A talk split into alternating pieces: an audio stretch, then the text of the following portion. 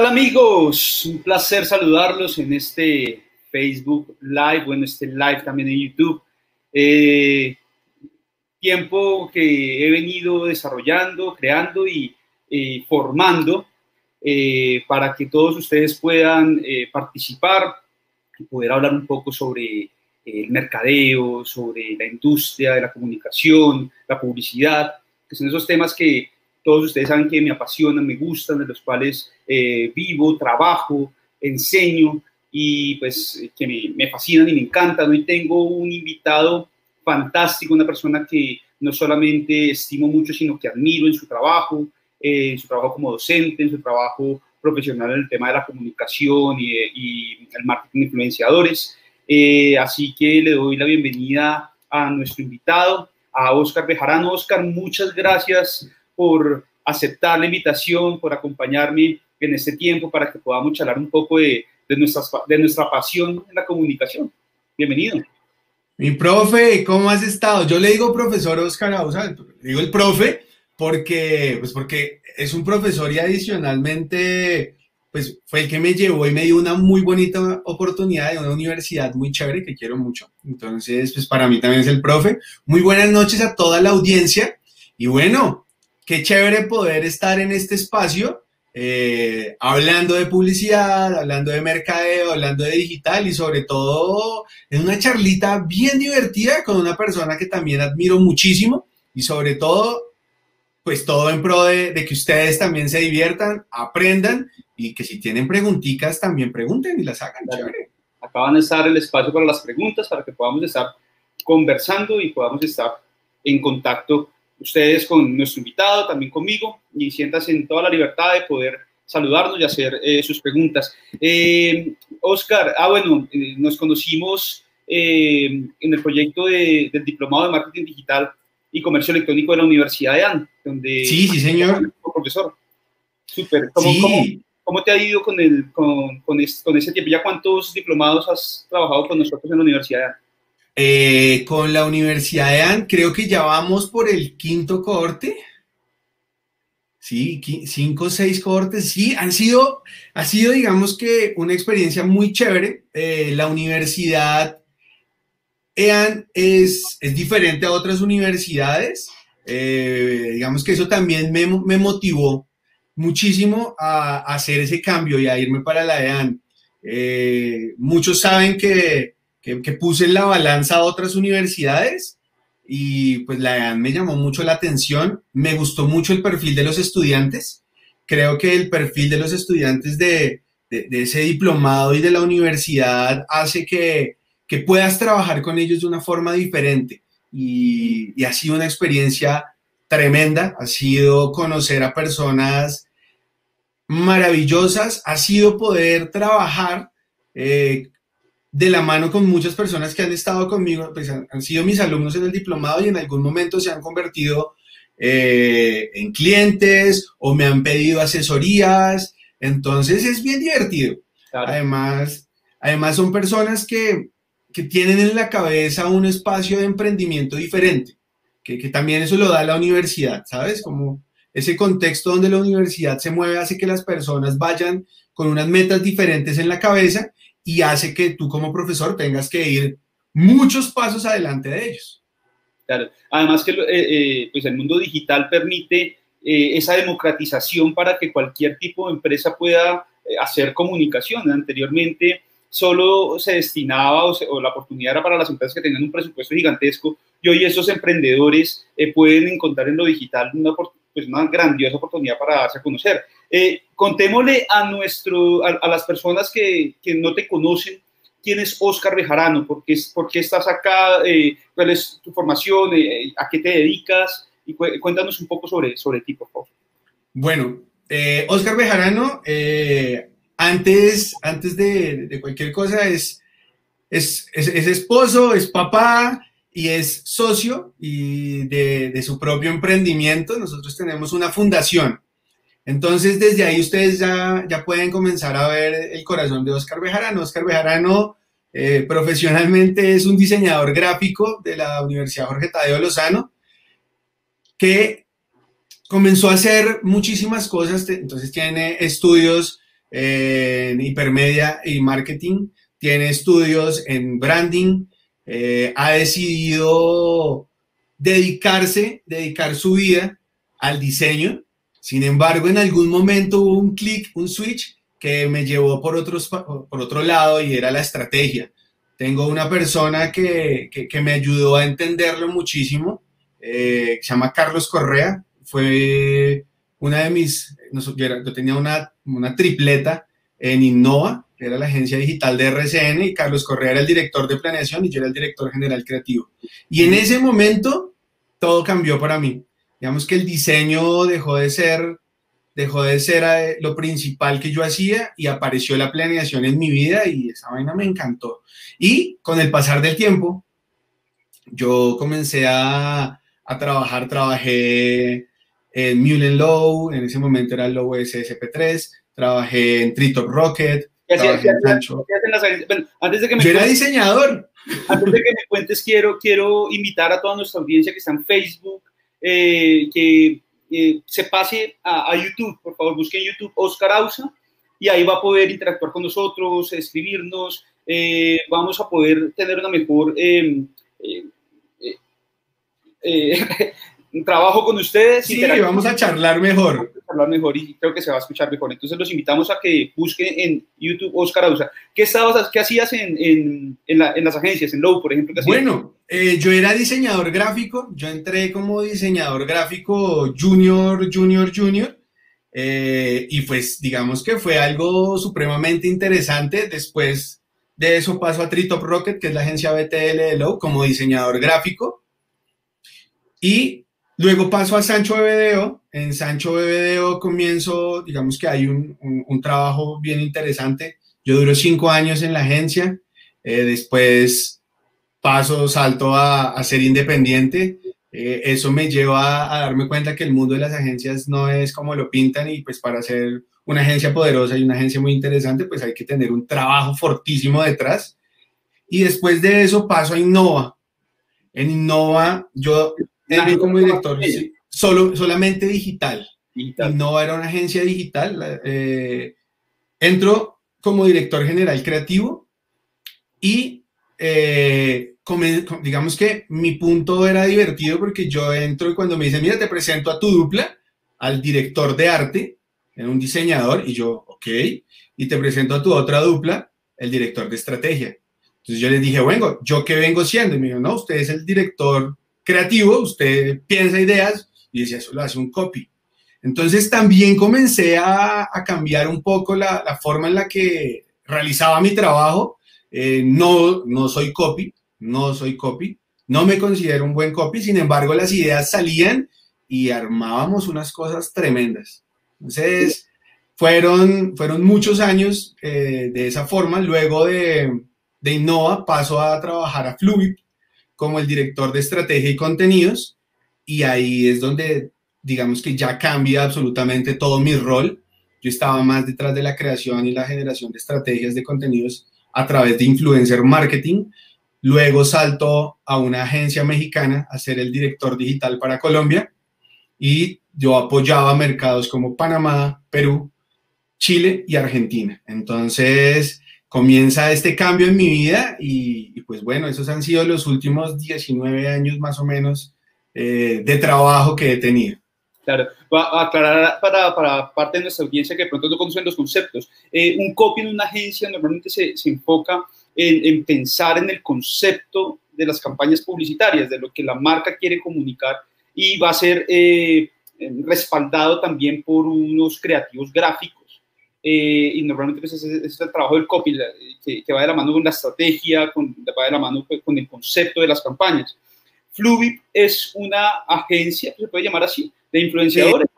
no, Fluvid es un medio, que ahí es donde, que ahí es donde, donde comenzamos a hacer y mostrar que el influencer marketing es un medio más en todo el ecosistema digital.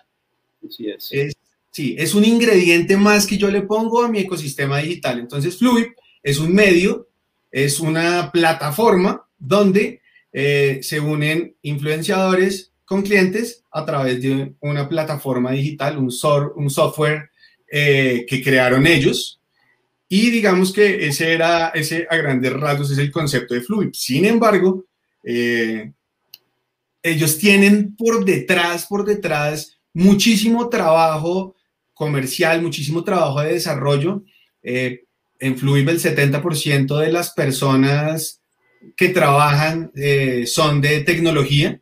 Entonces, más que una agencia, era, era un medio, era una plataforma tecnológica supremamente robusta para trabajar con influencers, con influenciadores, eh, como les decía, clientes, fluid, influenciadores. Esa era la forma de unir.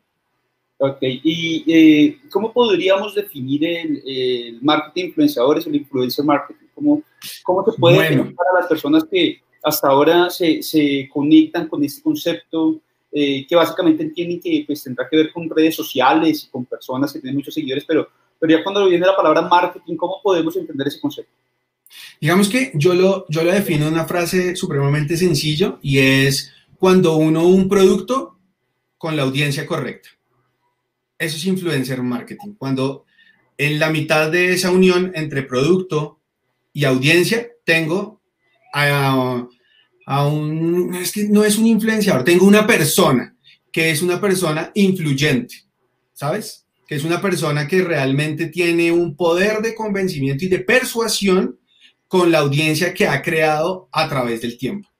Entonces, cuando yo logro hacer que esa audiencia se conecte realmente con las personas, ahí logramos entender cuál es ese concepto de influencer marketing. Voy a presentar aquí un, un personaje que viene a saludar. Saluda. Hola. Hola, Gabriel, ¿cómo estás? ¿Mi mamá me viste? Entonces, eso, ese es el influencer marketing. Conectar audiencias correctas, mapeadas, eh, ya digamos que depuradas con un producto, marca o servicio a través de una persona. De una persona que tiene un reconocimiento, una audiencia conquistada, unos seguidores y normalmente utilizan las redes sociales como, como el medio para comunicar el mensaje. Sí, ¿qué es lo que sucede? Y es que el influencer marketing como, lo entendemos hoy, eh, no es algo nuevo. 1937, por allá en esa época, una marca de, cigarrillos, de BAT, eh, utilizó a los senadores de los Estados Unidos como personas que podían persuadir la decisión de compra del producto. Entonces, ¿qué ha sucedido? Que el término influencer marketing eh, está siendo utilizado hace relativamente, no sé, tal vez siete, ocho años, y las personas dijeron, esto es nuevo. No, no ha sido nuevo, simplemente ha tenido una transformación a través del tiempo. No sé si ustedes se acuerdan, pues yo tengo, casi voy a cumplir 40 años, pero en los 80 la guerra entre Pepsi y Coca-Cola era sobre qué famoso tenía cada marca. Bien. Te, estaba perdiendo, no sé si fue un salto, no sé si fue un salto de internet mío. Sí, sí yo estaba bien. La audiencia nos... Disculpame, perdón. Eh, que, no, que, ellos nos dirán que no sé si, eh, bueno, que con ese salto quedamos en que no sé si se acuerdan de, ibas a decir algo. Ah, bueno, en los 80s, 80s, 90s, Pepsi y Coca-Cola competían por qué famosos utilizar en sus comerciales. Entonces, eh, ¿Qué ha sucedido? Que, salimos de estar en la televisión a meternos a un espacio digital y ahí es donde comenzamos a, dar cuenta, a darnos cuenta que cada una de las personas eh, podía generar una audiencia de acuerdo a los gustos e intereses eh, que, les pueden, digamos que frente a los temas que ellos hablan. Entonces, de esa forma, comienza a, a, crecer su audiencia, a crear su propia audiencia y ya la tiene segmentada y entendida de tal forma que puede aparecer una marca y les dice, oye, yo quiero que mi marca trabajes para mi marca y las personas se conectan. Entonces, como, como ven, no es, no es algo que, sea nuevo, sino que se ha ido transformando. Ese es, digamos, que lo importante del influencer marketing, que ha, que ha habido una transformación con todos los cambios que hemos tenido en medios, en tecnologías, en uso del influenciador. Cualquiera de nosotros ha sido influencia de alguien eh, hay chistes que dicen que, dice que influencer, una profesora de kindergarten que puede mantener a 40 niños sentados, claro, ella tiene un nivel de influencia en su grupo objetivo. Sin embargo, eh, acá hablando un poco de, personas, es que en los, en los 90 cuando Michael Jordan era, pues, digamos que hoy es un icono gigantesco, pero cuando, está, cuando era un jugador activo, todos querían tener unas Nike Air Jordan. y, y, él no necesitó redes sociales para ser influ influyente. Él simplemente era un gran deportista, mostraba su talento y todos queríamos o queríamos tener sus tenis o queríamos ser como él. Entonces, digamos que que ha cambiado, ha evolucionado y hoy pues claro, nos topamos con las redes sociales y ahí es donde ellos están apareciendo en este momento con un espacio bastante fuerte. Claro, fíjate que muchas personas pueden creer que eh, eh, esto de marketing con influenciadores es contratar los servicios de una persona que tiene entonces muchos seguidores eh, en las redes sociales para que hablen de la marca. Es como el, lo que algunos pueden pensar. por ejemplo, no sé, estos influenciadores, pues, eh, eh, que, son, que son, o que tienen tantos seguidores como Luisa Fernanda W, por ejemplo, y que ganan una cantidad de dinero por hacer una publicación. Pero según lo que veo que nos estás diciendo, no necesariamente yo tengo que contratar a esas personas que tienen millones de seguidores, sino que podría probablemente buscar personas que tengan influencia en grupos más pequeños. Sí, digamos que esa ha sido la tendencia de los últimos, pues, de los últimos dos años. Eh, veníamos, con los, veníamos hablando de los microinfluenciadores, 2019, el, 2020 es como el año raro, entonces es como una situación medio extraña. Sin embargo, nos damos cuenta que los microinfluenciadores generan algo en las audiencias y es credibilidad.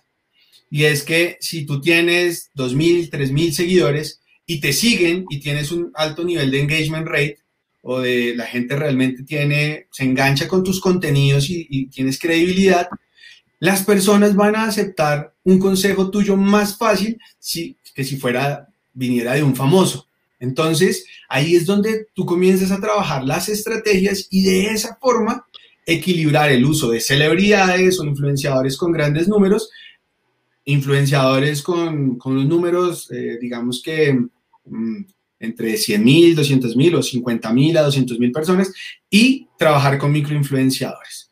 Digamos que es algo que, que aprendí muchísimo mm, en una de las agencias donde estuve, pues, digamos que en uno de los medios, agencia medio, Fluid, eh, digamos que ellos, ellos tenían claro el mix para que una estrategia de influenciadores funcionara. Entonces, aprendí muchísimo de ellos, eh, entendí el negocio aterrizado a monetización, porque claro, tú tenías el, yo tenía eh, el negocio de otra forma en la cabeza. Yo cuando llego a Innova, eh, llegué con el romanticismo de la publicidad y en Innova me dicen bienvenido a digital y en digital, y en digital todo es medible, eh, todo tiene retorno de inversión, todo, mejor dicho. Entonces comienzo a entender realmente el negocio y cuando llego a, pues cuando paso a Fluid lo entiendo perfectamente y ahí es donde yo puedo decirte los microinfluenciadores son tan importantes como un influenciador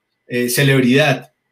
¿Por qué? Porque mientras la celebridad me genera alcance, el influenciador, el microinfluenciador me va a generar engagement. Y es ese momento donde puedo tener ese mix perfecto del que hablaba ahorita, del que les decía ahorita de una buena campaña de influenciadores. ¿Te parece si aclaramos algunos conceptos para nuestra audiencia? Sí, claro. Por ejemplo, hablemos de alcance. Cuando nos referimos al alcance, eres... Cuando sí, cuando nos referimos al alcance, es, es la audiencia que tiene el influenciador. Entonces, si yo tengo dos millones de seguidores, mi alcance es esa audiencia. Sin embargo, yo no le voy a llegar a todo ese número, a ese número de seguidores. Yo tengo un alcance estimado. Entonces, ahí es donde comienza esto a volverse interesante. Porque claro, tú le estás pagando a alguien que tiene un millón de seguidores. Y tú dices, ah, tiene un millón, lo va a llegar a muchísimas personas. Sin embargo, hay personas con un millón de seguidores, pero con un engagement rate del 0,1%. Exacto. Diferente. el otro, el otro, concepto importante a entender. Entonces, entendemos que una cosa son el número de seguidores. Cuando, un, cuando un influenciador genera un contenido, de esa cantidad de seguidores, no todos ven el mensaje porque depende también de cómo está su cuenta, sus diferentes canales. Eh, y eh, según pues es, las personas que sí ven el mensaje, a las cuales el mensaje les llega en su pantalla o en el medio que están utilizando, ese es el alcance, o sea, el número de personas que ven el mensaje que el influenciador está generando. Pero tú nos hablas de un elemento adicional que es el engagement rate. ¿Qué es el engagement rate? El engagement rate es la tasa de interacción que tienen las personas con el contenido generado por eh, el influencer o por el creador de contenido. Entonces, ¿qué sucede?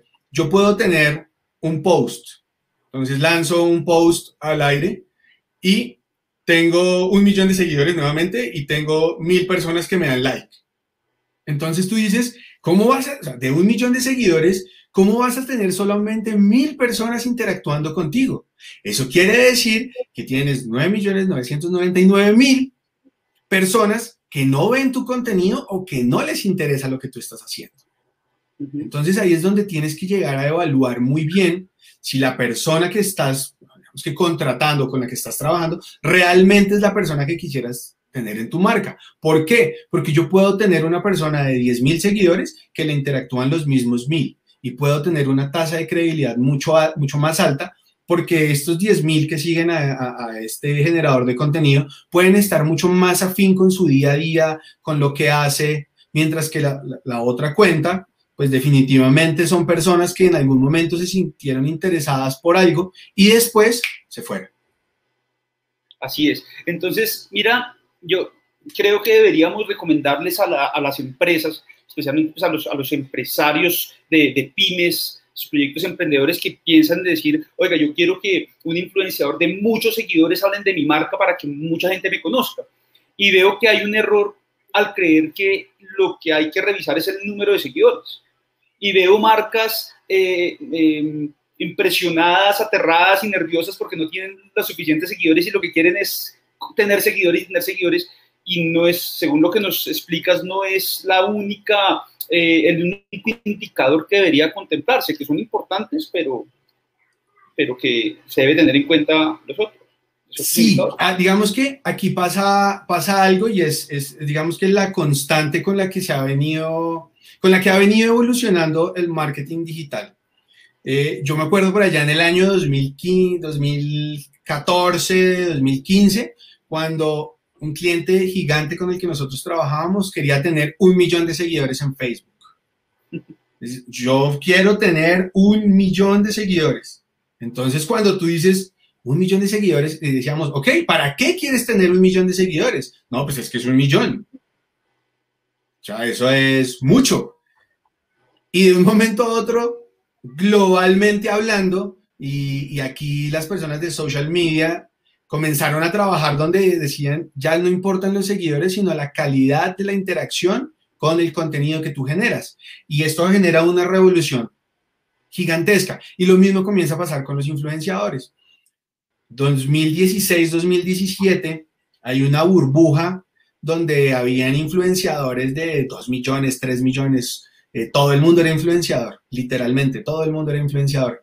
Y de un momento a otro eh, aparecen entre ellos mismos hablando diciendo es que él compró, él tiene bots, eh, él compró audiencias y las herramientas comienzan a aparecer y cuando comienzan a aparecer las herramientas, todo esto se devela y se revienta la burbuja de los influenciadores.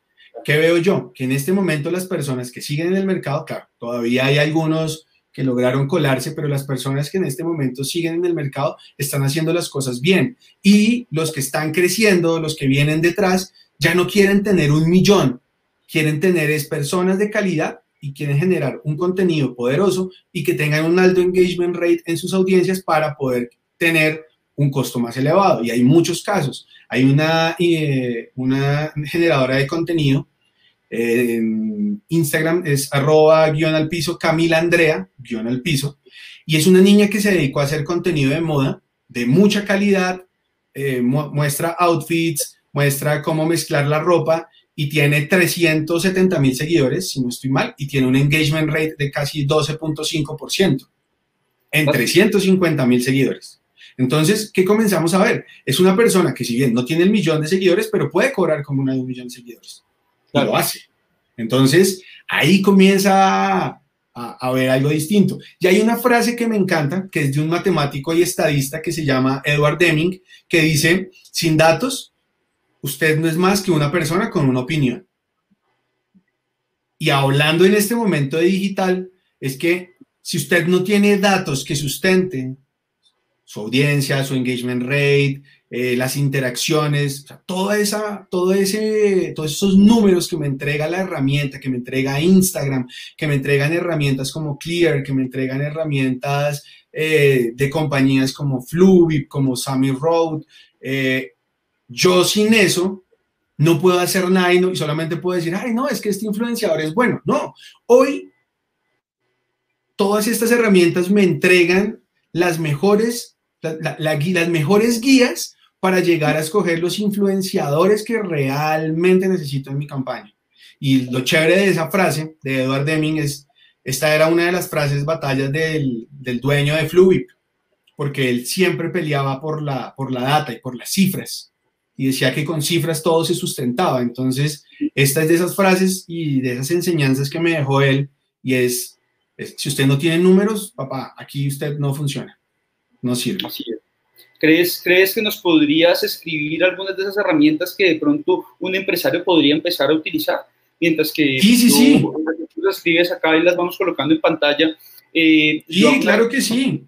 Muchas gracias. Eh, yo hago una reflexión. Resulta que eh, cuando el, el, hecho de tener muchos seguidores, eso se puede conseguir, porque hay muchas herramientas que permiten hasta comprar seguidores hoy por hoy.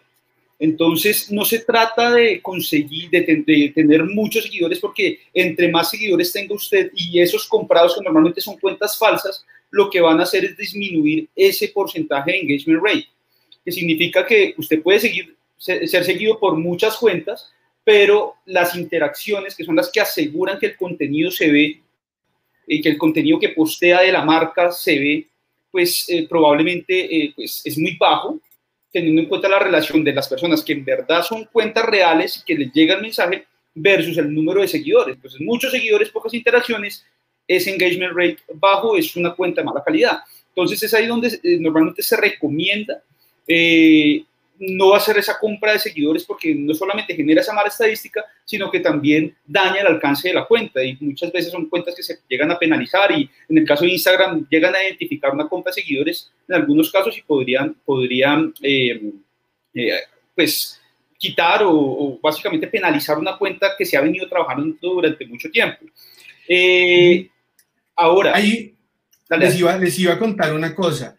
Hay, una, hay cuentas en Instagram, hay una cuenta que eh, te la acabo de poner en el chat de, de StreamYard para que, se pueda, para que después la podamos compartir y se llama en Instagram What the Fake. Es una cuenta que se encarga de desenmascarar influencers alrededor del planeta Tierra. Influencers con bajo engagement rate, influencers que, que hacen giveaways, eh, mejor dicho, es una cuenta tremenda que sirve como una muy buena herramienta. Tienen alguna, algunos contenidos pagos eh, de muy buena calidad y digamos que lo interesante acá y lo interesante con, digamos que con las herramientas es, eh, hay unas que son buenísimas, son pagas. Eh, digamos que todos sabemos que... La, pues, la gran mayoría de herramientas que valen la pena son pagas. Nosotros como emprendedores nos acostumbramos a que Internet todo tiene que ser gratis y no hay cosas gratis buenas, pero, pero si es paga, mucho mejor, van a tener mejores sí. Sin embargo, aquí lo, lo, interesante no es, la, no, es, no es tener la herramienta, sino saber interpretar las métricas de la herramienta.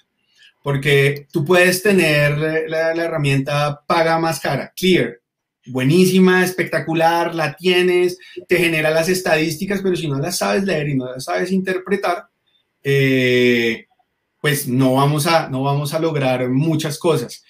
Digamos que ahorita hay unos links que está eh, poniendo el profe Oscar, como Influencer Marketing Hub, como Social Blade, Follower Wonk, eh, donde ustedes pueden cruzar la información obtenida en cada una de las herramientas para poder entender y para poder, digamos que, generar una, hacerse una idea sobre si el influenciador funciona o no funciona. Entonces, yo las utilizo complementarias. Yo tengo una, una licencia de Clear.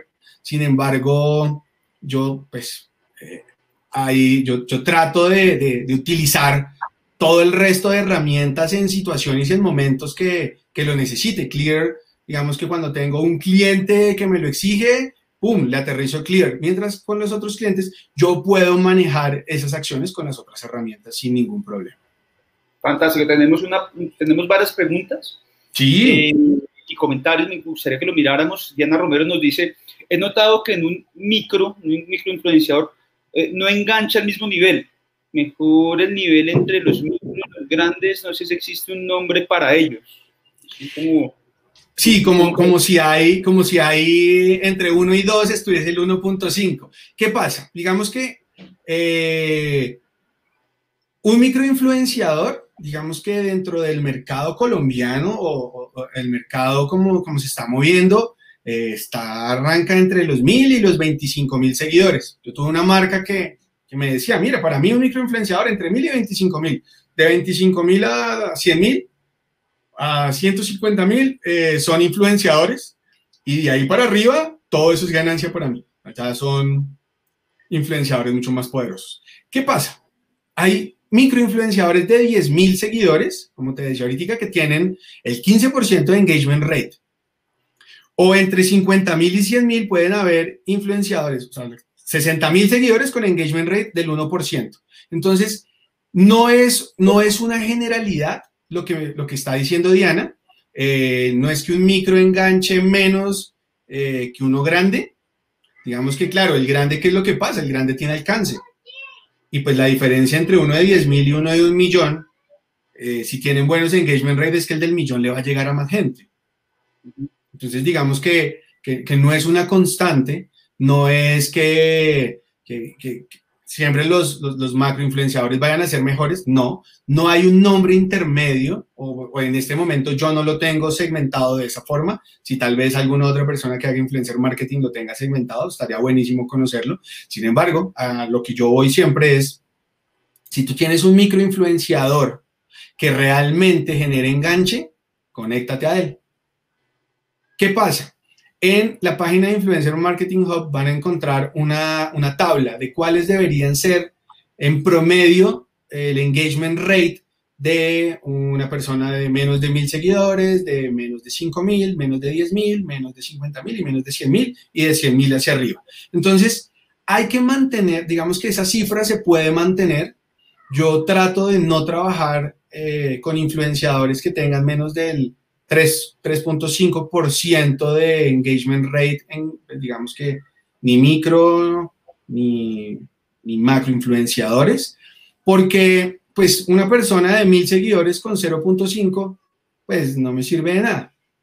Y con muchas marcas tuvimos un, sí, tuve, yo tuve, nosotros tuvimos, trabajamos con una marca en la en, en Another Company, eh, que al final tuvimos un pool de 175 influenciadores donde los influenciadores estaban desde mil seguidores hasta 4 millones de seguidores. Y eran 175 pues, personas con nivel de influencia que su engagement rate siempre estaba por encima de 3.5. ¿Por qué? Porque era una solicitud directa de la marca. Entonces eso se me quedó en, el, en la cabeza y digamos que con eso he seguido trabajando. Claro, súper. Acá hay otra pregunta, pero me gusta que está la pregunta y una de nuestra, de, de, pues, de parte de la audiencia, de nuestras seguidoras, contesta. Entonces, bueno, ah, eso está bueno, eso sí. La pregunta, la pregunta es de Mafe Rumple, dice, si soy una marca recién creada en Instagram, ¿cómo encontrar y o saber cuál micro influencer me ayudaría a impulsar ese, ese negocio? Entonces es una marca recién creada en Instagram y quiere ser impulsada por un microinfluenciador. Y miremos lo que dice Diana y creo que te está citando. ¿Sí? Bueno, según tu sí, tarde, sí, sí, sí. Era contenido relacionado teniendo en cuenta lo que está diciendo Oscar. Sí, digamos que, eh, ¿qué sucede? ¿Qué sucede con, con, con, digamos que muchas marcas arrancan en Instagram y dicen, quiero, eh, voy a utilizar un influenciador para generar base de seguidores. O voy a utilizar un influenciador para vender. Entonces ahí es donde levanto la mano siempre y, le digo es, ok, ¿cuál es tu objetivo? real. Crecer en base de seguidores, los seguidores los creces con buen contenido. Crea buen contenido para generar seguidores. Lo que le vas a pagar al influenciador lo puedes utilizar en generación de contenido de calidad. ¿Listo? Sin embargo, entonces me dicen, no, es que quiero vender. Yo les digo, ok, ¿quién conoce tu marca? No, por eso quiero un influenciador para dar a conocer mi marca. Entonces, ahí hay que tener muchísimo cuidado porque muchos influenciadores han cometido, digamos que no el error, eh, sino que se han dejado convencer de marcas, quieren lanzar una marca, lanzan esa marca y eh, la marca no cumple las expectativas de los clientes y la culpa es del influenciador. Entonces, primero que hay que hacer es fortalecer muchísimo la marca, el producto, el servicio que ustedes están creando y sobre esa marcha de, fortalecerla y de crearla, sí tienes que ir entendiendo cuáles son esos medios de marketing digital que adicional, a influenciadores van a hacer que tu comunidad crezca y que generes ventas. ¿Por qué? Entonces aquí ya me devuelvo y me vuelvo, y me vuelvo profesor. Es que nos hemos dado cuenta que hoy en día las personas cuando quieren montar un negocio, cuando quieren hacer, em, activar el ecosistema digital, comenzaron a obviar el sitio web y, decidieron poner una red social. Entonces yo lo que les digo siempre es, hey, ¿qué pasa el día que la red social cambie sus políticas y decida que ya no puedes vender ahí? O que decía que tu producto no está ahí o decía cancelarte la cuenta. Tú has construido sobre una red social y no has construido sobre un activo propio, que es un sitio web.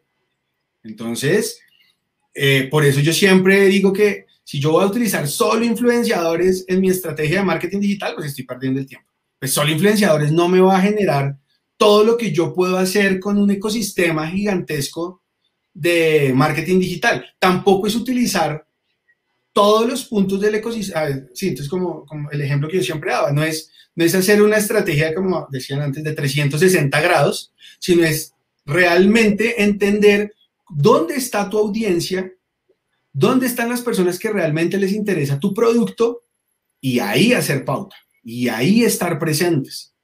Hay un tipo de, digamos que el PR digital funciona muchísimo y es cuando una persona escribe un review sobre una marca o un producto, un servicio, dentro de un blog. ¿Qué ha pasado? Que ese PR digital también ha evolucionado y se ha ido a redes sociales. Entonces, tengo muchas formas de hacer que mi base de seguidores crezca, de mis ventas crezcan, sin dejarle toda la responsabilidad a Influencer Marketing. Claro. Fíjate que también como complemento podríamos decir, hay herramientas que normalmente son pagas, que también ayudan a identificar quiénes son líderes en unas temáticas específicas, en unos hashtags eh, utilizados en, eh, en, Instagram, que podrías también ayudarte a, eh, para esto. Pero asimismo, una búsqueda orgánica por medio de, del, mismo, em, del mismo buscador de Instagram, puedes encontrar quiénes lideran ese, e, esas temáticas que para ti son importantes. Yo haría un muy buen estudio de palabras claves, identificaría unos hashtags que seguramente sean cercanos a tu marca y buscaría quiénes son líderes en generación de contenidos en, e, ese tipo de, de, eh, pues, de, esos hashtags que son importantes para ti y del estilo de vida de tu público objetivo, porque probablemente si utilizas los mismos hashtags eh, contactarías a tu competencia, pero sí podrías estar buscando eh, quiénes, quiénes son líderes en el estilo de vida de, tu, de tu audiencia para poder intentar ahora contactarlos, pero también buscar y hacer una, una, medición previa de ese engagement rate que te va a indicar si es un buen influenciador o no es un buen influenciador. Yo, también recomendaría eso como complemento a lo que tú dices. Sí, les tengo un ejemplo clarísimo y es la, el, la cuenta de Instagram de nuestra fundación, es arroba cunas con amor. Muchas personas nos dicen, eh, bueno, y esa cuenta de Instagram es para vender y nosotros le decimos, no, nuestra cuenta de Instagram no es para vender. Nuestra cuenta de Instagram es, es, es, un espacio donde estamos haciendo una sensibilización para obtener futuros donantes. Entonces, digamos que, claro, entonces la gente dirá, no, pero pues igual estás vendiendo. Yo digo, no, no estoy vendiendo, yo simplemente les estoy mostrando resultados a través de contenido para tener donantes. Y es una cuenta que tiene en este momento 23 mil seguidores. Y esos 23 mil seguidores, digamos que lo interesante es nuestro engagement rate no es alto, mm, digamos que no es una cuenta con un engagement rate muy alto. Sin embargo, cada vez que lanzamos una campaña, esa vaina se estallan dos puntos, dos clientes que tenemos en nuestra cuenta. Eh, por un lado, tenemos a las, a las madres beneficiarias de nuestros, digamos que de nuestras cunas o de los proyectos que tiene la fundación, y por otro lado, donantes. Entonces nos aparecen los dos. Y ahí es donde nosotros como marca comenzamos a decir, ok, estamos sacrificando el engagement rate, sin embargo, cuando lanzamos una campaña las personas se conectan. Hace dos semanas eh, lanzamos una acción donde necesitábamos un computador para un niño eh, pudiese volver a tomar sus clases y si para que alguien nos apoyara. Lanzamos esa acción y comenzaron a aparecer personas de, yo te lo puedo donar, yo te lo puedo donar, yo te lo puedo donar, yo te lo puedo donar, tú te lo doné. Y obtuvimos la donación en menos de tres días. Entonces nos damos cuenta que nuestras redes sociales sí conectan y sí tienen a la audiencia adecuada. También entendemos que podemos ser un espacio para amplificar mensajes. Hace la semana pasada posteamos un comercial donde participó la fundación, nosotros ganamos un, premio de, de, una marca eh, y nos es Héroes Forte y fuimos Héroes Forte y nos hicieron un comercial. Y el comercial lo posteamos en nuestra, en nuestra red social y se estalló. Entonces comenzaron a aparecer personas de todo lado, nos llamaban, televisión lo tiene en este momento a full eh, y de esa manera es supremamente interesante también entender cómo yo hago un mix, cómo yo estoy utilizando lo que sale en tele, cómo estoy utilizando lo que hago en Facebook, lo que hago en Instagram, lo que estoy haciendo en Google AdWords y en este momento lo que vamos a comenzar a hacer con, con, con, inbound marketing. Entonces, ahí es de realmente hacer un, un mix. Entonces, no es dejarlo solo. Si nosotros queremos crecer en redes sociales, tenemos que seguir generando contenido. Necesitamos seguir enamorando personas que se enamoren de nuestro proyecto. Eh, ahí está. Como dice un, gran colega en sus videos, eh, que es David, David Rodríguez, siempre nos invita a, a, que el contenido es el que enamora. Y cuando uno, cuando uno se enamora del contenido como consumidor, uno no regatea precio. Y creo que la mejor manera de ser influenciador es generando un contenido que a la gente le gusta, que le genere valor, que encuentre algo diferente comparado con la competencia. Las redes sociales, el marketing con influenciadores, no, no son un canal milagroso. O sea, no es que usted haga una publicación y ya vendió, usted tiene que construir una marca. Y los influenciadores generan la oportunidad de que ese conocimiento de marca sea mayor, que más personas que no conocían su marca, pero sí conocían a ese influenciador, puedan saber que usted existe, cuáles son sus productos, cuáles son sus diferenciales, para que empiece de una u otra manera ya a tenerlo en la mente y empezar a interactuar de tal manera que en algún momento se pueda convertir en un cliente. Me encanta cuando dicen que alguien que no te conoce se convierta en seguidor, con tu contenido se convierta en fan, con ese mismo contenido se convierta en cliente y que después ese cliente se convierta en un vendedor. Por lo que tú dices, esos influenciadores que me compraron son la voz de mi marca, ya no de un producto que hace pauta, sino de un, sino de una, de un mortal que representa la marca con un muy buen mensaje y una buena experiencia. Sí, a mí, digamos que ese punto es supremamente interesante porque yo siempre que, que hablo con, con mis clientes eh, en las clases, le digo a mis estudiantes, a los estudiantes es, usted con los influenciadores no genere una relación a una campaña, no genere una relación cortica y, yo siempre hago analogías con el amor. Entonces yo digo, si usted quiere una relación, hágala larga, grande, que siempre esté enamorado de absolutamente todo. En ese momento donde hay amor, usted lo que puede hacer es tener una relación, un always on, una relación muy larga, y en ese momento el influenciador o la persona que te está generando los contenidos puede aparecer con contenidos en diferentes momentos y de esa manera puede enamorar mucho mejor a tu audiencia y va a aparecer contenidos supremamente orgánicos. Cuando yo tengo un influenciador y lo contraté por una sola campaña y después ese influenciador se va con la competencia pues, porque le pagó más, hay una falta, digamos que Hay una falta de estrategia tuya si el influenciador te funcionó y no decidiste tenerlo contigo. Y dos, la competencia se dio cuenta que el influenciador te había funcionado a ti y no lo supiste aprovechar y por eso está con él hoy. Entonces, en ese punto es, es interesante generar relaciones largas. No es lanzar una campaña, es crear una plataforma de manejo de influencer marketing transversal, así como tienes la plataforma de Google AdWords, así como tienes Facebook Ads. De la misma manera, trabajar con los influenciadores, tenerlos presentes siempre y saber que prendes o apagas cuando los necesites. Pero ya tienes un pool armado de influenciadores. Ese es, ese es para mí y para muchos clientes como ese, eh, ese regalo poderoso que, siempre les digo. Es, si usted activa una campaña, pues claro, cuando lanzas la campaña, sube. Y apaga la campaña, pues se cae. Mientras que si tienes una acción de influenciadores, pues todo va a ser, digamos que vas a activar tus productos cuando los necesites. Así es. Eh, quisiera hacerte una pregunta para ir cerrando sí. el tema de influenciadores y poder hablar un poco de Oscar como, como persona. Eh, si una empresa pequeña quiere empezar con el proyecto de influenciadores, ¿qué presupuesto debería tener? Porque eso es una pregunta que, que surge el que quiere empezar. Y si solamente se puede pagar con dinero. ¿Qué opinas? Bueno, digamos que eh, no necesariamente debes pagar, no necesariamente se puede pagar eh, monetariamente, con plata. Eh, como te decía, yo, yo, yo, vengo de, de, de, dos lados. Fluid, solamente dinero, es una plataforma, entonces eh, 200 mil pesos vale un post de X influenciador, entonces solo tengo 200 mil, pues pago un post.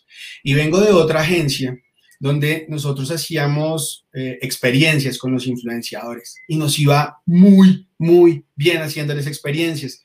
Eh, en algún momento, eh, en algún momento lo que nosotros hicimos con ellos fue hacer un cross-selling. Entonces teníamos unos influenciadores de una marca, los llevamos, se, llevaron a un, paseo donde se le dijo al hotel, venga, le voy a traer a usted influenciadores. ¿Cuánto me deja la noche? No, venga, pues si los, si los, influenciadores me suben los números, pues se lo dejo gratis. ¿De verdad? Sí, de verdad. Ah, bueno, digo al cliente, señor cliente, solamente hay que pagar los tickets. Nos vamos a llevar seis influenciadores, nos los llevamos para, para, un, para Guatapé y en la generación de contenido creado por los influenciadores, hicieron que crecieran las redes sociales del cliente, hicieron que crecieran las redes sociales del hotel y adicionalmente que se enamoraran más de la marca. Así es. Entonces, se les entregó una experiencia, entonces no necesariamente hay que...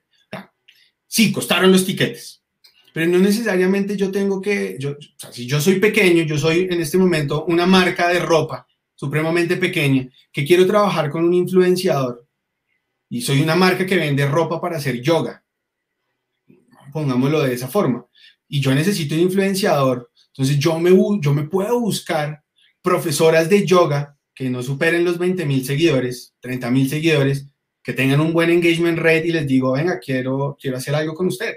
¿Puedo? Les puedo entregar ropa, les puedo entregar accesorios y de esa forma voy creando una relación con ellos voy generando una relación. Si mi ropa, si mi relación es buena, pues voy a tener una relación para mucho tiempo.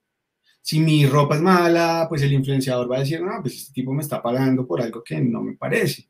Y, y es un ejercicio que hicimos hace poco con una profesora de yoga. Ella tenía una base de 7.500 seguidores.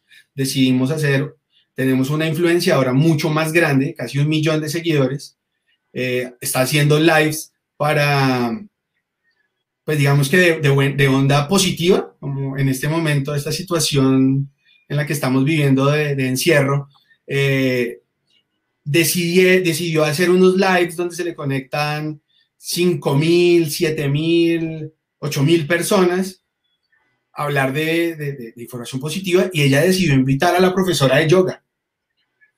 Invita a la profesora de yoga automáticamente las redes de la profesora se disparan y de esa forma en que se comienzan a disparar, pues también comienzan a dispararse las cotizaciones de la profesora. Entonces lo utilizamos como un ganar-ganar.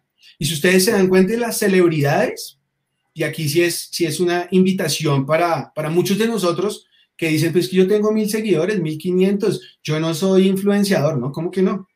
Miren, ustedes ven a los famosos, entonces, eh, no sé, voy a decir nombres. Kim Kardashian se une con su hermana y hacen un live las dos, ¿sí? Y entonces una promociona el negocio de la otra y así, entonces dicen, ah, pues porque es Kim Kardashian. Pero aquí, cuando nos hemos unido con el amigo que tiene un emprendimiento para decir, venga, ¿sabe qué? Hagamos un live los dos y veamos quién se conecta, eso, qué diablos. O compartir en Facebook eh, el emprendimiento de su amigo. O en las historias de, miren, yo soy feliz compartiendo mis historias de Instagram, tienen una cosa chévere. Yo tengo 2.700, 2.800 seguidores, pero mis historias de Instagram las ven en promedio 1.300 a 1.500 personas. Y cada vez que yo veo algo interesante, comparto y mando al post y hago que las personas realmente se conecten y hagan clic con lo que están buscando. Entonces, aquí, aquí es diferente, aquí es como, como, poder, digamos que para que yo haga crecer mi marca, yo necesito también entender cuál es el objetivo de mi marca, qué quiero que logre esa marca en mi audiencia. Porque si, vuelvo al ejemplo de la ropa de yoga, si yo quiero vender ropa de yoga, pero no hago yoga, no sé, soy como yo, que soy como un, un flaco con layout de gordito, eh, pues este man que va a vender ropa de yoga. Pero si yo me esfuerzo, si yo hago que mi marca realmente se vea poderosa desde el contenido que genero, ahí voy a lograr unas, digamos que unas acciones diferentes. Mi suegro me compartía un, la semana, hace como 15 días me compartió un post que dice, influencer es aquel que quiere comer pizza gratis y pagarla con un post. Influyente es aquel que logra que miles de personas quieran pagar por esa pizza. Entonces, ¿qué es lo que pasa? Que la palabra influencer se ha desvirtuado. Se ha desvirtuado. Entonces, es más chévere hablar de creador de contenido. Pues, sin embargo, eh, para mí es tan valioso decirle influencer o influyente. Sin embargo, yo tengo que saber a quién quiero. Si el que quiere comer pizza gratis o el que quiere que yo venda la cantidad de pizza monumental para que yo le siga pagando a esa persona para que esté acompañándome siempre en las campañas. Igual, igual, y también para complementar lo que nos preguntan acá, eh, varios influenciadores que empiezan su, su, proyecto también de comunicación y me dicen, estoy cansado de comer pizza, estoy cansado de que me regalen cosas, ¿cómo hago para empezar a...? Entonces, monetizar. claro, monetizarlo. Pero imagínate tú... Ah, perdón, perdón. Eh, bueno, eh, algo importantísimo para Olpavani 2009 que nos pregunta sobre este, eh, cómo empezar el punto de partida para una marca pequeña. Pues yo creo que primero hay que tener en cuenta lo que decíamos al principio. El, el, innovar no es el uso del marketing digital. Yo creo que el proceso de pensar en la innovación es previo al marketing digital. ¿sí? Si tú tienes un producto, una empresa que se diferencia, que has logrado eh, eh, poder encontrar una oportunidad en un producto que genera verdaderamente valor, lo que menos vas a necesitar es dinero a la hora de hacer marketing digital, porque los influenciadores van a querer tener ese producto. Entonces, eh, si no es para ellos, porque están cansados de recibir pagos en especies, en especie, lo pueden recibir para su audiencia. ¿sí? Entonces, qué delicia cuando un influenciador que yo sigo me obsequia algo y genera que de una u otra manera yo siga conectado con él. Entonces, cuando tienes un producto verdaderamente atractivo, lo que menos vas a necesitar probablemente es dinero para hacer ese tipo de, estrategias. Entonces, antes de pensar en dinero, piensa en la innovación de tu producto. Es como la recomendación que yo, que yo le daría. ¿Cómo lo ves? Sí, es, digamos que, y, en, la, en la clase de, de digital branding, si hay personas de, del diplomado conectadas, saben que yo siempre les decía que si tú quieres hacer que tu marca crezca, es cuéntame cuál es el valor agregado de tu marca, cuál es ese diferencial, qué es lo que hace que yo deba decir, escoger entre tu marca sobre las demás. ¿Por qué esa marca realmente está, o sea, por qué la debo meter en mi corazón? Y si nos damos cuenta, en este momento no somos fieles a ninguna marca en este momento es la marca que más me ofrezca. Entonces, si yo logro mostrarle a las personas un diferencial con mi marca, yo hago que la gente O sea, ¿qué hago que esa marca pequeñita se convierta en una marca gigantesca? Hay una, hay una marca de, de, de alitas de pollo, creo que es Colombian Wings, si, si, no estoy mal, no me acuerdo bien. ¿Qué pasaba con esa marca? Es una marca pequeña, habían pocos locales, eh, uno de ellos quedaba bajando el túnel de la Javeriana y uno iba y estaban buenísimas, eran riquísimas y, y comenzaron a hacer marketing digital. Lo hacen con una agencia de unos amigos que conozco. Yo creo que eh, ese, él, mi amigo Motica, por ahí si me está escuchando, él amaba comer alitas allá. Nosotros nos íbamos a, hacíamos retos de que se comiera, comiera 48 alas de una sentada. Y de un momento a otro él trabaja con ellos y ha logrado posicionar la marca de un nivel, a un nivel impresionante. Y también es eso, es, es saber que si yo quiero que mi marca eh, se posicione y quiero que mi marca realmente sea relevante para las personas, yo muestro un valor agregado e invierto en ella. Uh -huh. Mire, hago, mire, sí, dale, dale. hago que, que el valor que tiene la marca no solamente sea o sea, no solamente la marca me esté dando para que yo crezca como empresa, sino que yo le retribuyo eso en inversión a la marca. Y eso es supremamente importante. Mira que esto que acabas de hacer es el mejor ejemplo de que cuando una marca hace algo diferente, suena. Y sin que haya un pago, sale en medio. O sea, tú acabas de nombrar, y hemos nombrado un montón de marcas que sí. no están pagando. Correcto, tal cual el, el, el poder de, de innovar eh, eh, llega a lo que es eh, el famoso PR que tú hablabas, las relaciones públicas, para hacer que la marca suene sin necesidad de pagar. Entonces, pero hay un proceso de innovación previo, que es lo interesante. Mira, mira que nos mandaron un saludo acá y nos da paso para el siguiente tema. Nuestro querido amigo en común Daniel Aguillón, que nos dice, hola. ¡Uy, don Dani! un saludo a Daniel pero quiero, y Daniel, eh, hemos conversado para que me, me acompañe en uno de estos eh, live, que me parece importantísimo que él, que él pueda estar acá para inspirar a la, a la gente joven. Daniel es una persona que admiro mucho en sus conocimientos eh, y no solamente lo que sabe hacer, sino también cómo lo sabe transmitir. Él es profesor también eh, en temas de, de, de, marketing digital, principalmente en eh, automatización, que es tan importante eh, hoy para las empresas. Pero es que lo interesante es que Daniel tiene 18 años. Eh, tú, y yo somos, tú y yo somos profesores de universidad. Yo quería preguntarte, y algo que hemos eh, hablado, ¿cómo ves la educación en las universidades y para dónde crees que vayamos? Vemos que eh, personas del estilo de Daniel, pues no todos, pero del estilo de Daniel, son autodidactas que no han pasado probablemente por una universidad. ¿Y cómo ves la universidad eh, pensando pues, en el ejemplo de Daniel y para dónde crees que vamos nosotros eh, como académicos? Bueno, digamos que hay algo que me parece eh, valiosísimo y es que Dani esté conectado. Dani es un hit, es un tipo muy inteligente es, y, y parte de lo, que, de lo que sucede con esta, con, esta generación de, de, nuevos genios, que Dani con 18 años es, es como es, de esos talentos que no encuentras mucho y es que ellos tienen ganas de aprender todos los días. Ganas, Dani ha estado presente en dos, en dos sesiones de, de unas clases mías y aprende, toma nota. Es, es, un, es un, personaje con una, con una capacidad de, de, digamos que de, recibir información, trans, después procesarla y después transmitirla grandísima. Y creo que esos son la mayoría de los jóvenes en este momento. Personas que necesitan de su tiempo para otro tipo de cosas. Yo, yo soy de una generación donde si no estudiabas, si no tenías un cartón eh, colgado en la pared, no eras nadie. Yo soy diseñador gráfico y, y, y, por cosas de la vida y del destino, hoy hablo de, de, de marketing digital, hablo de publicidad y hago diseño porque es mi pasión.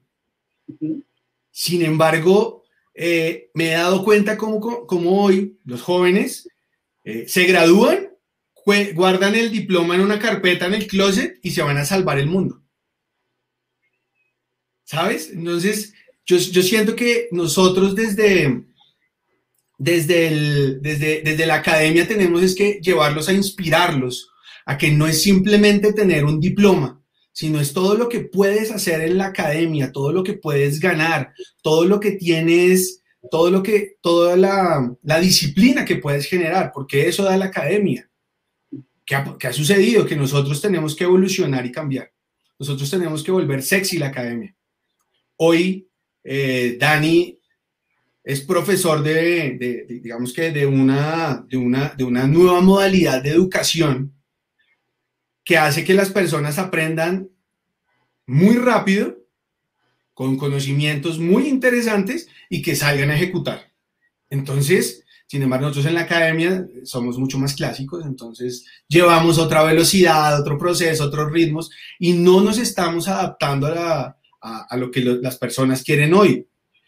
Esta situación que estamos viviendo en este momento nos, nos invitó a rediseñarnos. Esa palabra tan, yo la odio, qué pena.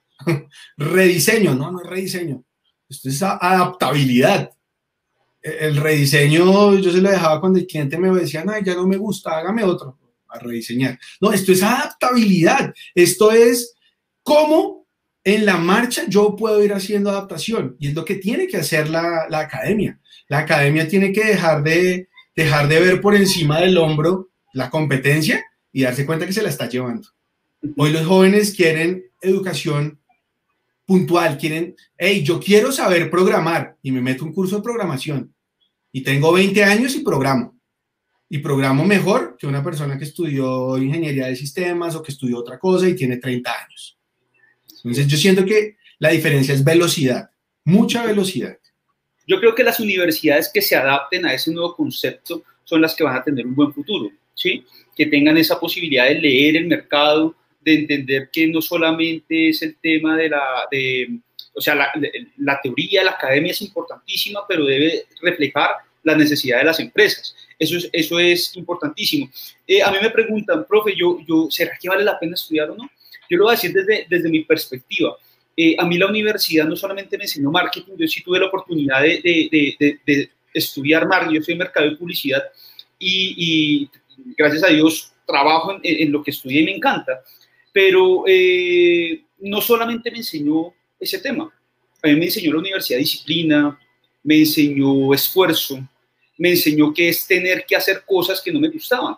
Porque a veces cuando tenemos el, el, el, pensamiento de, no es que yo no quiero eh, ver sino lo que me gusta, no quiero estudiar sino las cosas que yo quiero, cuando usted se enfrenta en la vida real con un cliente, usted va a tener que trabajar con clientes que tienen temas que no le gustan, va a tener que trabajar con clientes que tienen eh, estilos y formas de ser que usted no van con usted, pero que usted va a poder reflejar eso con sus compañeros, con sus otros profesores, usted va a tener que trabajar con profesores que no les gusta trabajar obligatoriamente como cuando vamos a una agencia y nos contratan. Entonces, eh, creo que yo, yo invitaría a las personas, a, si tienen esa posibilidad, a tener la experiencia, pero obviamente también invitaría a las universidades a, a leer muy bien lo que sucede en el mercado para que no nos quedemos con una educación eh, que podría ser perfecta para los años 80, 90, sino que eh, sea para, para una educación no solamente para el presente, sino para lo que viene. Todo esta, eh, este reto tan impresionante que tenemos de la digitalización y la transformación digital de las organizaciones, que pueda, pueda, pueda pues, leer la universidad y ser capaz de ofrecer eso al mercado. Sí, es que hay otra cosa que me parece, me parece interesante y es que en la universidad se ganan amigos. Las Así universidades es. hacen que tú tengas amigos y eso es supremamente valioso. Cuando tú estás interactuando con una persona que tienes al lado y aprendes a trabajar, es buenísimo. Yo me acuerdo que en mis clases de, de pregrado, yo le decía a mis estudiantes que en mi clase pasaban tres cosas. O hacías mejores amigos o acababas con ese grupito con el que siempre habías porque no pasaban, o se rompía la amistad para toda la vida. Se volvían los mejores amigos o se acababa la amistad. ¿Por qué? Porque yo era, digamos que gracias a, muchas cosas, mi formación estuvo en agencias de publicidad. Yo, mientras dictaba clase, yo, antes de llegar a la agencia, yo estaba dictando clase. Salía de la agencia a dictar clase. Entonces yo me llevaba toda la agencia para, la, para el salón de clases Y era divertidísimo ponerlos a trabajar y a competir de esa forma. Entonces, ahí era donde, y digamos que eh, muchos de mis estudiantes, eh, hoy, casi un año, un año después, sí, casi un año después de haberme renunciado, de haber renunciado a dictar clases en pregrado, todavía me escriben y dicen, profe, lo extrañamos mucho y extrañamos lo que usted hacía, que era, sea, yo no era el profesor que les decía, eso es una porquería, pero yo le decía, hay mejores ideas. hay mejores ideas. Y eso era divertido. Digamos que eso es lo que yo siento que muchos, nosotros como docentes y, las personas que quieren estudiar, deben aprovechar. Y es ese intercambio de conocimientos, ese intercambio de, de generar y de conocer personas como les decía, Dani, con Dani una vez hablábamos y, él me preguntaba, él me decía, yo quisiera, yo quiero dictar en una universidad. Y yo le dije, le dije, ¿qué quiere hacer? Usted puede estudiar lo que quiera. Cuélguese el diploma, después estudia otra cosa y ya, ya ahí, mejor dicho, pues, hace un pregrado, un posgrado y ya puede dictar. ¿Eso es lo que usted quiere? ¿O realmente lo que usted quiere es enseñarle a las personas? Porque es que usted enseña muy bien diferente si lo hace en una universidad o si lo hace a través de, los nuevos, de las nuevas metodologías de educación. Y yo también siento eso. Muchas personas dicen, wow, usted dicta en una universidad. Entonces uno dice, sí, es chévere. Sin embargo, aquí muchas veces en la, ser profesor en una universidad en Colombia es corazón. Esto es de corazón, esto es de, de meterle muchísimo corazón.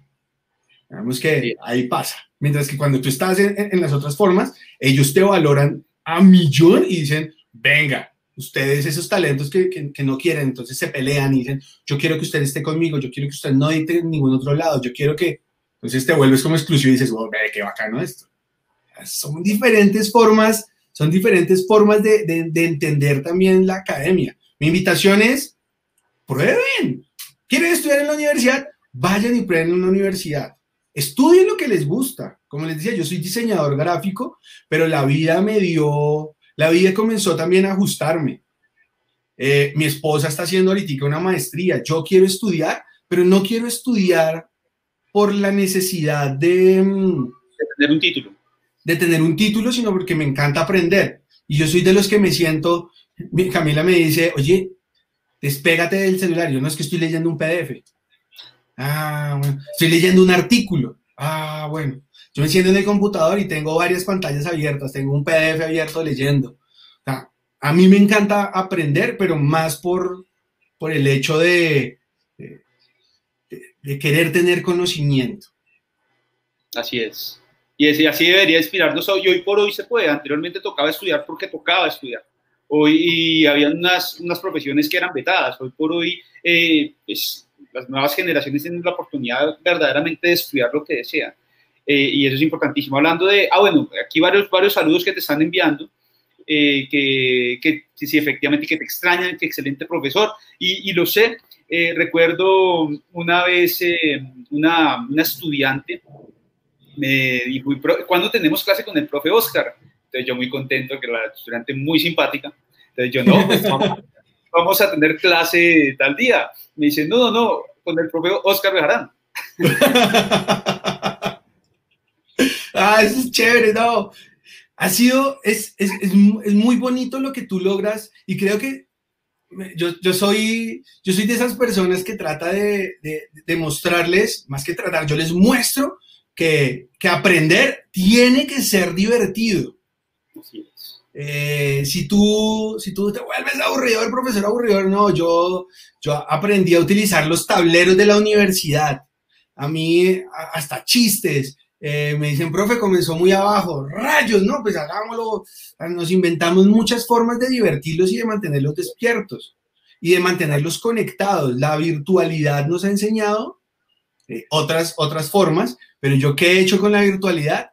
Yo tengo un tablerito por acá, yo todavía pego, pues, mi esposa pega cosas eh, en hojas, llenamos hojas. Eh, la virtualidad no nos quita la magia de, hacer mapas mentales en tablero. Entonces yo le hago el mapa mental, le tomo la foto y se lo subo a la presentación. Para que ellos se den cuenta que todavía se puede que y que es importante hacerlo. Ahora mi esposa utiliza una Wacom para hacer mapas mentales en su clase. Entonces yo dije, me va a copiar, que también está bueno. Así es. Chévere Pero hablando-. Hablando, hablando de, de tu esposa, por ahí te están mandando saludos, mira. Nos, nos envía también esto, mira, dice por acá, todos somos tan genios para no estudiar. Entre más jugo le saquemos al conocimiento al que nos expongamos, sirve muchísimo y crea relaciones, totalmente de acuerdo. Cuéntame, ¿quién es Camila? Cuéntanos a todos quién es Camila, cuéntanos un poco sobre tu, eh, sobre la fundación. Me gustaría que Uy, un listo. ¿Quién es, ¿Quién es Camila? Camila es mi motor.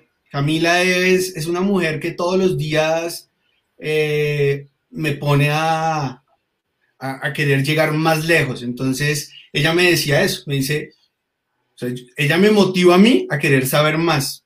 Y como yo estoy aprendiendo mucho, pues ella necesita saber más. Nosotros estamos en una constante, eh, en constante iteración, entonces es crecimiento.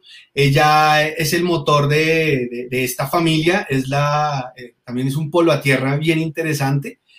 Fue la que trajo un sueño bonito a mi vida y fue ser papá, ser esposo, ser amigo, ser novio y ser dueños de un sueño que se llama la Fundación Fruto Bendito. ¿Qué hacemos nosotros en la Fundación Fruto Bendito? Nosotros eh, adoptamos una tradición. ¿Te parece, si mientras nos cuentas, ¿Te parece si mientras nos cuentas le pedimos a Sebastián que nos muestre algo de... de Sí, del sí, trabajo? chévere. Súper. Entonces Sí. voy a unir a Sebastián, que nos va a compartir pantalla y eh, nos va mostrando mientras que tú, tú nos cuentas. Bueno, la Fundación Fruto Bendito adapta, adopta una, digamos que es- esto es una ley, es una acción que hacen en Suecia, en Finlandia, perdón, que se llama, que es entregar cunas de cartón a mamás que van a tener sus hijos. Entonces, ¿qué hacemos nosotros? Esa cuna de cartón, como la entregan en Finlandia, funciona en Finlandia. Sin embargo, lo que nosotros eh, comenzamos a hacer aquí en Colombia es adaptamos las cunas a la necesidad colombiana y comenzamos a y la volvemos simplemente un contenedor de sueños, porque nuestra finalidad no es entregar una cuna, nuestra fidelidad, finalidad, perdón, es entregar educación. ¿Educación a quién? Educación a mamás en estados de vulnerabilidad, estratos 0, 1 y 2, que necesitan un lugar donde acostar a sus hijos y nuestra cuna suple esa necesidad. Sin embargo, también necesitan cumplir sueños. Hay mamás que quieren ser eh, enfermeras, hay mamás que quieren ser profesoras, hay mamás que quieren hacer un cambio en su vida. Esas fotos que están viendo en este momento son unas fotografías de otro proyecto que nosotros tenemos que se llama Mercados con Amor. En la situación de COVID aparece Se ganó un pico. en situación de COVID aparece algo y es que no podemos hacer nuestras entregas de cunas porque las cunas se nos quedan atrapadas, encerradas en la bodega y pues no podemos ya reunirnos para con nuestras mamás. Nuestras entregas son 40, 50, 60 mamás eh, en, un, en, en un espacio donde les estamos contando. Y decidimos crear Mercados con Amor. ¿Qué es Mercados con Amor? Entregamos ayudas alimentarias a nuestra población beneficiaria. En este momento tenemos más o menos 2.500 personas de población beneficiaria a las cuales les hemos entregado una ayuda alimentaria. Eh, adicional a esa ayuda alimentaria, hicimos hace un par de días entregas eh, de cunas a una población de mamás eh, con una necesidad supremamente puntual en una comunidad, eh, la mayoría eran de comunidad venezolana, que, que, tienen una situación en este momento complicada en nuestro país. Entonces, vamos articulando diferentes proyectos y esta, y esta red social que ustedes ven acá, en este caso es Instagram, lo que está haciendo es amplificar nuestro contenido para que nosotros podamos tener donantes y podamos tener más audiencia para poderle inscribir a nuestros programas. ¿Qué ha sucedido con la situación de COVID, de pues, todo esto que estamos viendo? No hemos podido eh, crecer nuestra base de ayudas de las, dos, de las 2.500. Quisiéramos hacerla crecer como el número de cunas que hemos entregado, que hemos entregado en este momento 4.500 cunas alrededor de 17 ciudades y municipios de Colombia y queremos llegar a esa meta. Sin embargo, ha sido complicado La mayoría de nuestros donantes en este momento quieren seguir aportando, pero pues es una situación complicada para todos. Entonces, eso hacemos en la Fundación Fruto Bendito con nuestro programa Cunas con Amor y con, digamos que todo lo que, lo que tiene alrededor nuestra fundación. El sitio web es www.fundacionfrutobendito.org. Nuestro Facebook es Fundación Fruto Bendito y nuestro Instagram es Cunas con Amor. Y ahí van a encontrar todo nuestro contenido para que se enamoren y para que vean cómo es emprender en familia, que es, que es una, mi, esposa es profesora y es una de las, digamos que de los temas más chéveres a los cuales nos invitan a hablar, es, es cómo es crear empresa en familia. Nosotros ya llevamos eh, cuatro años, este año cumplimos nuestro cuarto año y hemos superado las expectativas de una forma impresionante. Eh, hemos ganado premios, eh, estuvimos en la ONU. Entonces, ha sido muy, muy, muy interesante lo que hemos creado en estos cuatro años de nuestra Fundación Fruto Bendito. Y lo que me gusta es, es una fundación que obviamente es un proyecto de emprendimiento del cual se puede vivir, porque es un, obviamente es un, es, es, un, es un proyecto, es un emprendimiento, es una, es una organización sin ánimo de lucro que busca ayudar a personas que tienen eh, o situaciones eh, que tienen algún tipo de vulnerabilidad, y, eh, pero al mismo tiempo es un proyecto de emprendimiento. Entonces, sí. y lo que me gusta ver acá y, es que muchas de las personas que, que ven este, este tipo de, de, de, desarrollos que estamos haciendo son emprendedores. Se puede vivir de lo que deseamos. ¿sí? Y Oscar es un gran ejemplo de, que, de, de haber renunciado a un empleo que pudo haber sido muy bueno, para dedicarse a su pasión, a ese proyecto que empieza con su familia. Así que es también una inspiración para aquellas personas que aún no están pensando. Creo que este es el momento de tomar la decisión, de emprender eh, y de sacar adelante pues, eh, esos sueños que tenemos. Poniéndole una fecha. La diferencia entre un y un proyecto es una fecha. No tiene que ser ya, pero ir pensando en esa, en esa fecha. Y aquí, acá lo más bonito es que tenemos, tenemos unos, ponemos en práctica todo lo que enseñamos. Eh, a mí me parece súper bonito cuando comienzo a hablar de digital branding y les muestro después la fundación y dicen, ah, pues ahora entendemos qué es lo que usted nos dice. Y cuando hablo de influencer marketing, también pasa lo mismo. Nosotros tenemos un pool de influenciadores y influenciadoras que, que aman la marca, literalmente aman la marca y cuando las necesitamos están ahí. Ahorita que estaban haciendo scroll, se tuvieron en una donde aparecía una influenciadora súper chévere que, que, muchas personas aman, que es Carolina Cruz. También estuvimos con Juan Piz González. Entonces, por ahí también se van a encontrar con Juan Piz González. Ahí estaba, miren, bajen un poquitito, si quieres, baja un poquito. Eh, Juan Piz González, ahí estamos con Juan Piz. Y, y con Juan Piz fue loquísimo estar y Juan Piz nos, nos, amplificó, nos amplificó todo ese, todo ese mensaje de contenido eh, de una forma absurda.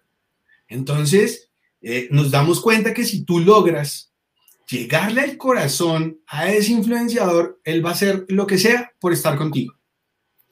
Que la, muchas veces la gente no sigue lo que vendemos, sino la historia que contamos, el famoso storytelling. Tal cual es, es cómo logramos. Entonces, aquí Alejandro González, Alejo González cantó en nuestro tercer aniversario, que, que, fue una serenata para unas mamás eh, beneficiarias en el Instituto Colombiano de Bienestar Familiar. E hicimos, les hicimos un concierto a ellas y decían, no puedo creerlo, tengo a este señor acá eh, cantando sus canciones y todo esto y estaban felices. Entonces también es como cómo dejas de, de, lado, cómo, tu marca deja de construir 100% para la marca y comienza a construir para las personas. Así es. Oscar, muchas gracias por compartirnos eh, no solamente tu proyecto, sino también eh, tu experiencia, tus consejos. Eh, gracias por hacer parte de los proyectos en que te he invitado en la Universidad de ANA, en el, en el Diplomado de Marketing Digital y Comercio Electrónico. Eh, por invitar pues, a, a, tu audiencia también a este espacio. Es un espacio que quiero eh, invitarlos a todos a seguir, eh, en, principalmente pues, en, redes sociales, en Facebook, en, YouTube. la idea es que podamos construir este espacio para emprendedores, para que puedan conocer el punto de vista de personas expertas en un tema, que podamos seguir construyendo país y creo que es la forma en que nosotros podemos aportarle algo a nuestra sociedad, a nuestro, a nuestro país, que pues necesita de una u otra manera de emprendedores empoderados, que, que aprenden cosas y aprenden de la experiencia de otros. Muchas gracias por tu tiempo, gracias por tu amabilidad, por tu energía, eh, felicitaciones por esos proyectos tan bonitos que tienes, por esa familia tan linda y pues te deseo siempre lo mejor y valoro mucho tu amistad. Muchas gracias. Mi profe, muchísimas gracias por la invitación. Sabes que cuando me necesites acá estoy disponible y pues bueno, bienvenidos a este espacio. Aprovechenlo, sáquenle de verdad todo el jugo a, todo lo que ustedes puedan ver. Eh, estos espacios que, que el profe Oscar está abriendo es para que ustedes se den cuenta que emprender es posible y que adicionalmente emprender, generar ingresos y ser felices, pues es mucho más sencillo que lo que nos muestran todos los días. Muchísimas gracias, profe, por la invitación y bueno, Adiós. disponible para lo que necesiten. Muchas gracias. No se les olvide suscribirse a mi canal de YouTube para seguir viendo este tipo de, de proyectos. Si les gustan estas temáticas, por favor escríbanme también temáticas que les gustaría encontrar, conocer, para buscar expertos. Vienen eh, invitados eh, reconocidos en, en, el área de la investigación de mercados. Viene Daniel también invitado, eh, personas expertas en el tema de branding, construcción de, de, de, marca. Entonces va a estar muy, muy, muy bueno, así que los invito a seguir mis cuentas. Oscar, un abrazo. Saludos a Camila. A vale, profe, que estés muy bien. Que tengan vale, buen día. Buenas noches. Chao, chao. Amigo, muchas gracias. Nos vemos en la próxima. Gracias por, por, por seguirnos.